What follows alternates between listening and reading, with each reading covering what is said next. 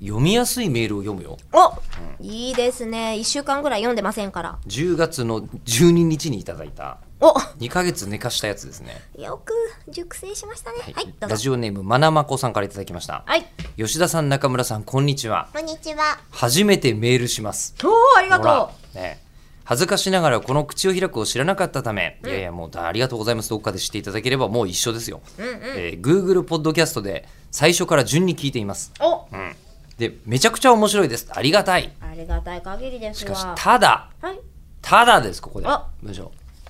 いつまでたっても最新回に到達しま せん ちょっとした無限地獄 感が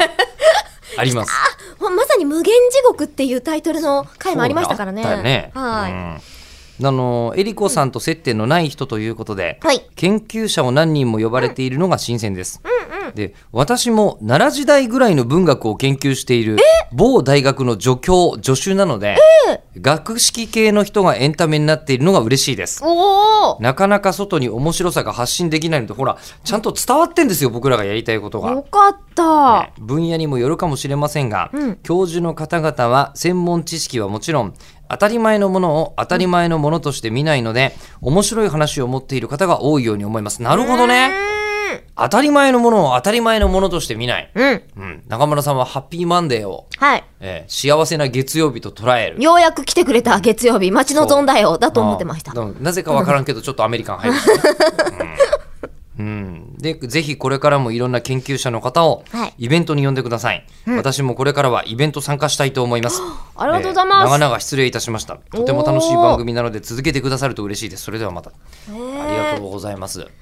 知らなかったです奈良時代の文学を研究されてるんですねまなまこさん今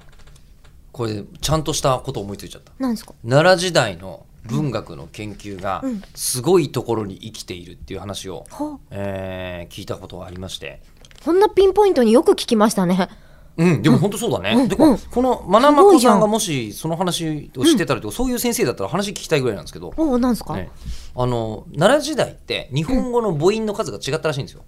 えあいうえおじゃなかった。